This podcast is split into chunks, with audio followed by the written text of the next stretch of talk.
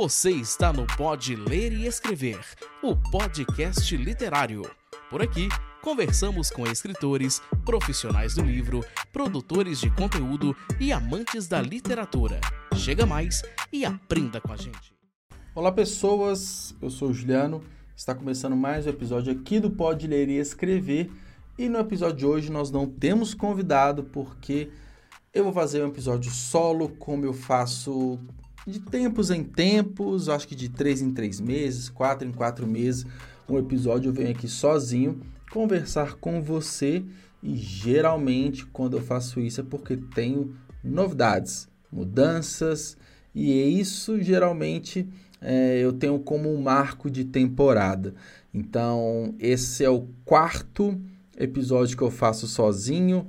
Teoricamente, na semana que vem teríamos o início da quinta temporada, mas como estamos nos aproximando do episódio 100 e, consequentemente, do final do ano de 2022, eu não farei essa mudança de temporada logo. Essa mudança de temporada virá em 2023 com algumas mudanças interessantes para o podcast, mas eu não quero falar dessas mudanças agora, porque além de falar do planejamento para 2023, quais são os meus planos, o que eu imagino com o podcast, eu vou aproveitar esse momento e falar também do meu último lançamento, meu último livro. Mas antes de eu falar também dessa parte, queria só deixar um recadinho aqui do Clube de Autores que nos apoia e nos patrocina há mais de um ano aqui no Pode Ler e Escrever. Conheça o Clube de Autores, a maior plataforma de autopublicação da América Latina. Somos mais de 42 mil autores e mais de 75 mil livros publicados.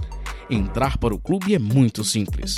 Primeiro, você publica seu livro online gratuitamente. Depois, você diz quanto quer receber de direitos autorais. Por fim, nós vendemos e você recebe o dinheiro direto na sua conta. Muito simples, não é mesmo? Então acesse o link aqui na descrição deste episódio e venha com a gente.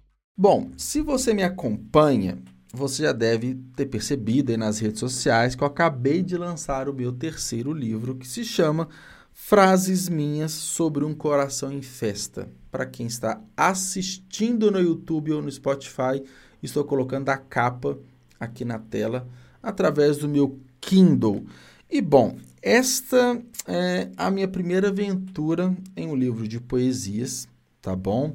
E eu não vou entrar muito em detalhes aqui, mas eu até pesquisei a mais para saber qual é a diferença de um poema e de uma poesia, mas enfim.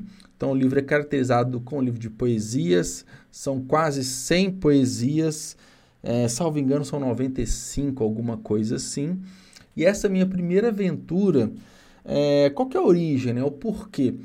É, eu falo até na sinopse que nos últimos anos, nos últimos três anos, que é um momento muito marcante para todo mundo. A gente está falando é, de pandemia, a gente está falando de mudanças de hábitos e comportamentos, e com tudo isso vem reflexões, vem pensamentos, questionamentos.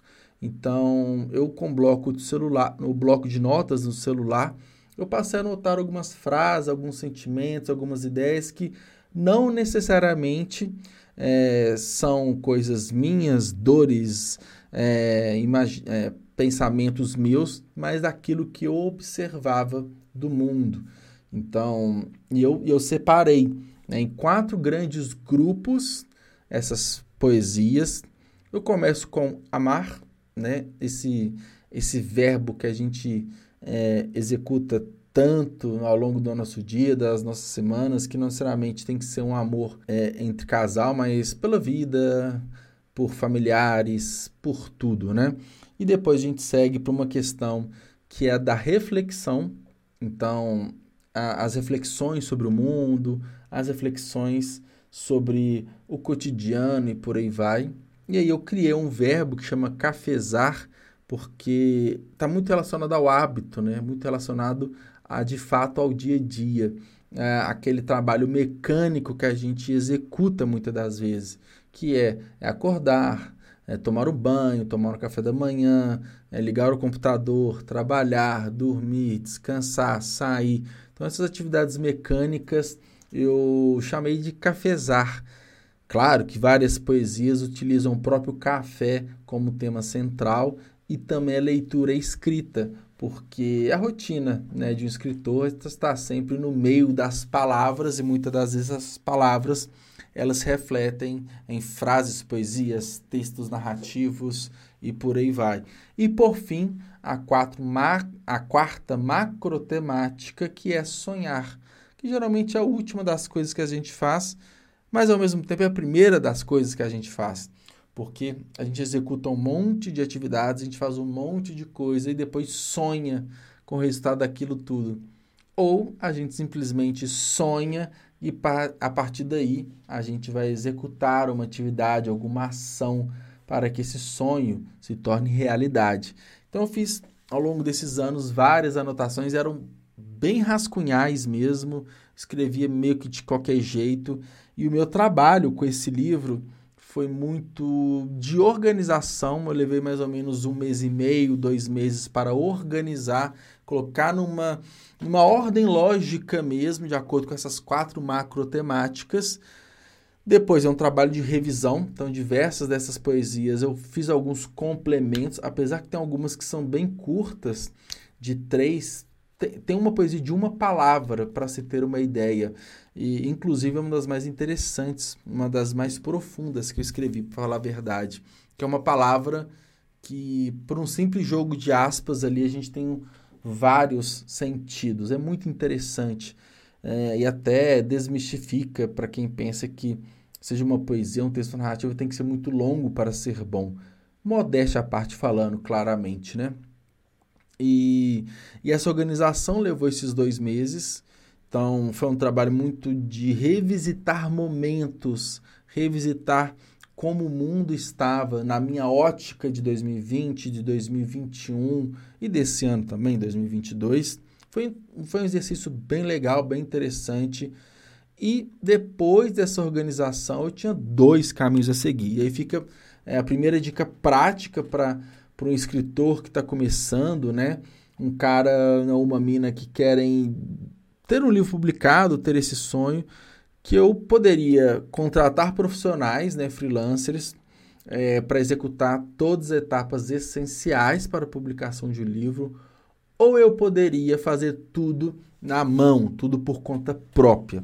E antes eu falar de como eu fiz, né, o Frases Minhas de um Coração em Festa, como que eu fiz o, esse livro, as minhas outras duas experiências, que é o livro Lucas, Esperança do Último, que é meu primeiro livro publicado, que é um romance juvenil, e o conto Antônio e o Tempo. O Lucas, é, eu pesquisando lá em 2019, 2020, né, quais eram as etapas e como publicar um livro, o que que eu fiz? Eu entrei em contato com algumas editoras. A primeira que me respondeu foi mais atenciosa e foi a que eu fechei, que foi a editora Fontinelli, que fica lá em São Paulo. Fez um baita de um trabalho. Eu tenho muito orgulho do meu livro físico e da versão de e-book também. Muito bem diagramado, muito bem organizado.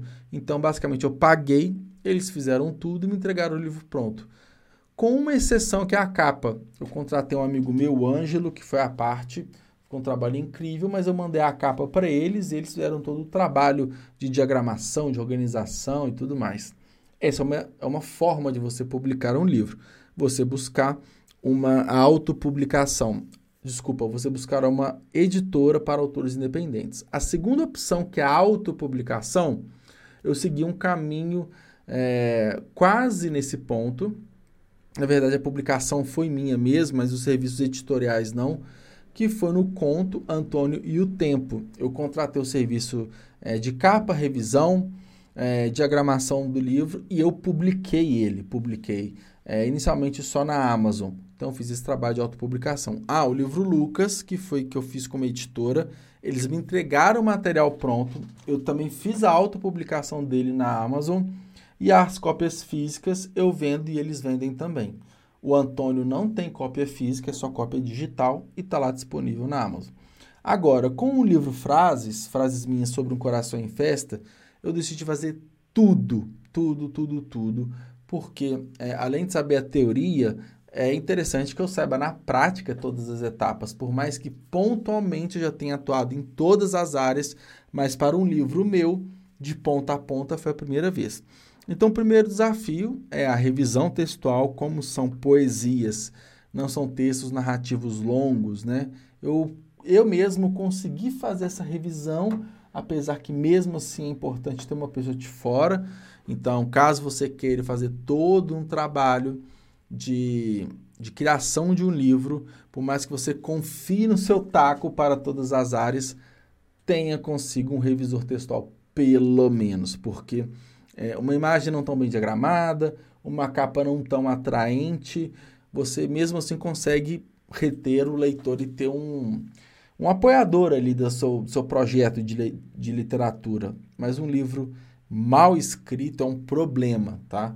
Então, tem um revisor textual. É, aí, essa parte textual organizada, eu fui para a parte da capa. A capa foi um processo bem interessante que eu utilizei é, uma ferramenta de inteligência artificial para criar a capa, então coloquei algumas palavras-chave e, e, a capa surgiu. E me entregaram uma capa pronta, foi bem legal. Coloquei o lettering, aí eu tive capa pronta, texto pronto e revisado também. Aí foi a parte mais complicada, que me deu mais dor de cabeça, mas ao mesmo tempo achei essencial passar por essas dificuldades, que é a, a questão do, do ajuste, né, da diagramação do texto, porque como o Frases Minhas ele tem a versão física também, então a gente está falando de dois arquivos diferentes, né? O, o e-book e o livro físico. O livro físico tem uma diagramação, o e-book tem outra, e eu apanhei bastante com o e-book, porque a gente pega esse arquivo no Word, geralmente, joga no Kindle Create, que ele faz com que esse arquivo ele fique responsivo, ou seja, ele se adapte automaticamente a qualquer formato de tela, seja Kindle, smartphone ou tablet, tá? Eu fiquei umas boas três semanas buscando vídeos, estudando, perguntando para amigos como que diagramava um livro. E no final consegui. Ficou a, a, ficou a diagramação exatamente da forma que eu imaginava no Kindle. Vou dar um exemplo para você aqui. Ó. Então a gente tem aqui a capa, tá? E eu vou falar de outra etapa também. Então a pessoa, no caso, destrava o Kindle, tem a capa aqui. Aí tem essa imagem, só que é, a gente fala folha de rosto, né? Aí a gente tem é, uma outra imagem, uma outra página que eu coloco o título, o nome do autor, no caso sou eu, né? E 2022, que é o ano de publicação. Depois a gente vai para copyright, direitos autorais. Geralmente, quem coloca a versão e-book fica só nessa página, tá? E você coloca quem fez revisão, quem fez a capa e tudo por aí. É, fala sobre é, direitos. É, os direitos são reservados ao autor e tudo mais. A diferença é que eu coloquei o ISBN, que é o Código de Registro Internacional do seu livro. Esse código ele custa R$ reais, só que você tem um livro e tem duas versões, são dois ISBN, um da versão física e outro da versão digital, tá? É, além disso, eu coloquei aqui a ficha catalográfica, que isso ajuda numa organização em bibliotecas do seu livro. Então ele fala qual categoria que ele é, no meu caso, poesia brasileira. É, mostra também o ano de publicação, qual é o formato e o ISBN de novo. E a ficha catalográfica, por mais que somente um bibliotecário pode é, emitir esse, essa ficha catalográfica, você contrata esse serviço e o ISBN também pelo site da CBL, que é a Câmara Brasileira do Livro. A ficha catalográfica está em promoção, está há muitos anos em promoção, está na metade do preço para os associados da CBL, por volta de 66 reais, alguma coisa assim. Então, no conjunto do digital, eu gastei 80 e poucos reais de registro, tá? Na versão física, tem um valor um pouquinho maior, porque além do código do ISBN, você paga pelo código de barras. Então, se você tem um livro físico, confere que atrás dele tem aqui, ó, esse é um bom exemplo. Aqui o livro do Marcos Guimarães que participou aqui. Tem o código, né, do ISBN e que começa com esse 9, tá vendo? E o código de barras. Então, numa livraria, por exemplo, você identifica o livro dessa forma, tá? Então, passando por isso eu coloquei aqui dedicatória, então apareceu aqui no meio da tela, da forma que eu imaginava. E o responsivo, quando eu falo, é o seguinte: você que está só ouvindo não vai entender, mas vai saber pelo que eu vou falar aqui. É, eu tô aqui no Kindle, tá? O tamanho da tela tá 6 e eu vou fazer o, o trabalho de pinça para aumentar aqui o tamanho do, do texto. Ele está no 10, que é um texto gigantesco e ainda fica aqui no meio da tela. Então, o texto ele se ajusta né, de acordo com a fonte, com o tamanho da fonte e o, com o dispositivo. Dedicatória, depois a gente vai para o sumário. Então, na versão digital, você clicar em sonhar, por exemplo, que é o último capítulo, já vai ser direcionado direto para lá, tá? Aí a gente vê um prefácio, né? Não tem segredo. Aí acabou o prefácio, vem o, o primeiro capítulo. Essa aqui é a página capitular, para que possamos amar.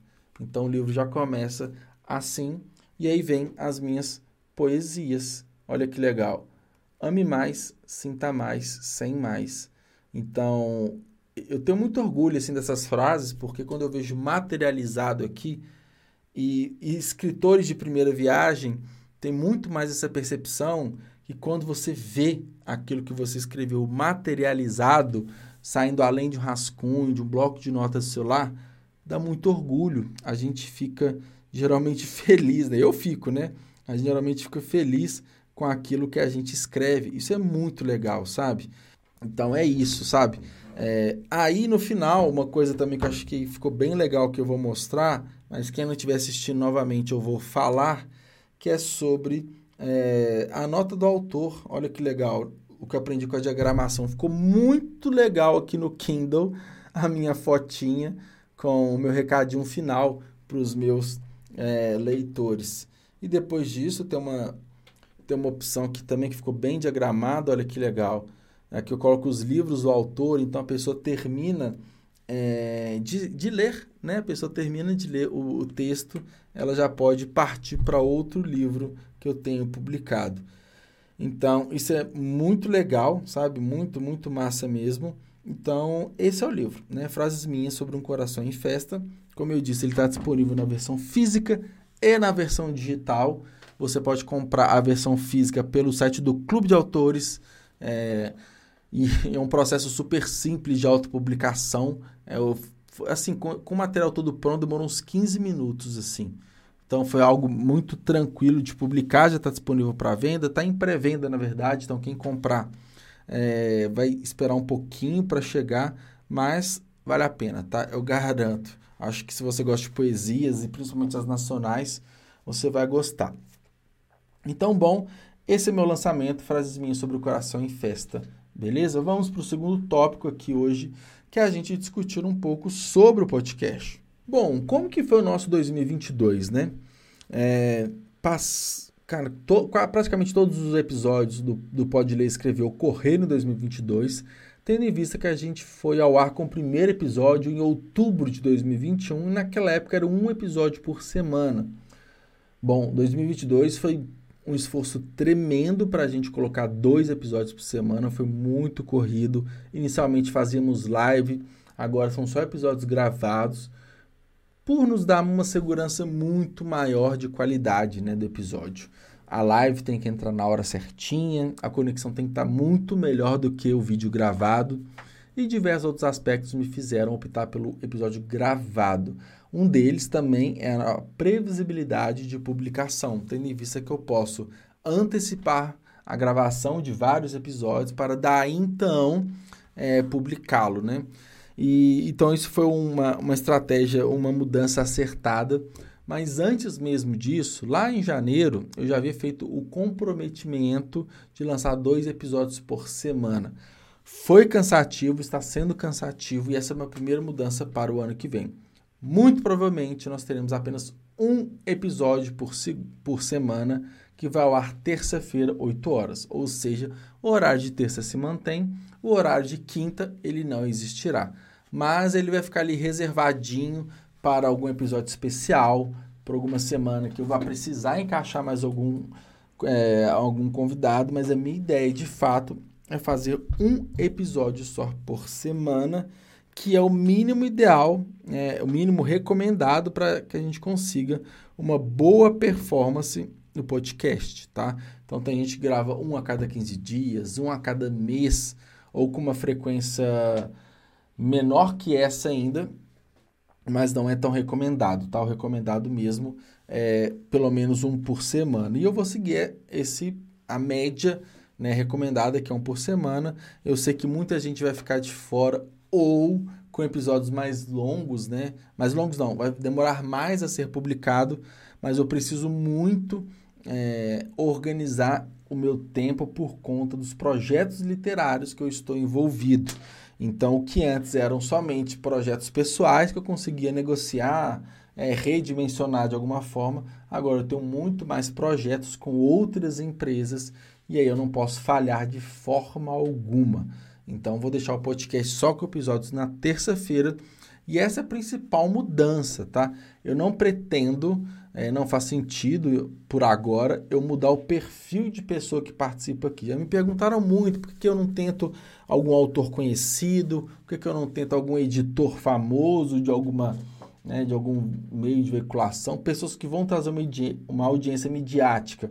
Mas eu estarei fugindo muito do meu propósito, que é conversar com autores dependentes que estão nas etapas iniciais, seja da primeira publicação, e vocês vão ver isso muito no episódio de quinta-feira agora com a Anne Brandão, que é uma autora que está prestes a publicar seu primeiro livro. Eu quero entender, eu quero motivar, eu quero incentivar novos autores. Porque quando eu comecei a escrever, eu senti muita falta de muita informação. Então, se eu conseguir entregar essas informações para os novos autores, eu vou ficar super satisfeito. Por isso que eu não penso inicialmente só em ouvintes. Ouvintes é bom para as nossas estatísticas, para alcance, para chegarem mais pessoas, mas eu não posso mudar o foco do podcast, que é dar voz aos excluídos, vamos colocar assim. Então, essa é a principal mudança do podcast, né? uma mudança e algo que se mantém. É, espero que você tenha gostado. Esse episódio ele é mais curto mesmo, ele não, nunca passou, acho que historicamente, de 35 minutos, estando, estamos indo aqui para um pouco mais de 20, mas o meu objetivo é isso, foi cumprido. Eu queria agradecer muito todo mundo que já participou até aqui, tá? A gente está chegando, é, esse vai ser o episódio 93, salvo engano, a gente está chegando no episódio 100. Isso é uma marca muito grande, vai ter especial de episódio 100, por isso que eu fico até mais tranquilo de mudar a frequência do podcast duas vezes por semana para uma só tendo em vista que a gente já tem muito conteúdo legal, tá bom? Então, pessoal, é isso. Queria agradecer o play de cada um. Siga aqui no Spotify ou qualquer, outra, ou qualquer outro agregador de áudio o nosso podcast. Você seguindo, você mostra para o Spotify que a gente é legal, que a gente é relevante. Se você está no YouTube, se inscreva aqui no canal. E bom, é isso, gente. Vamos conversando, a gente se vê e até quinta-feira.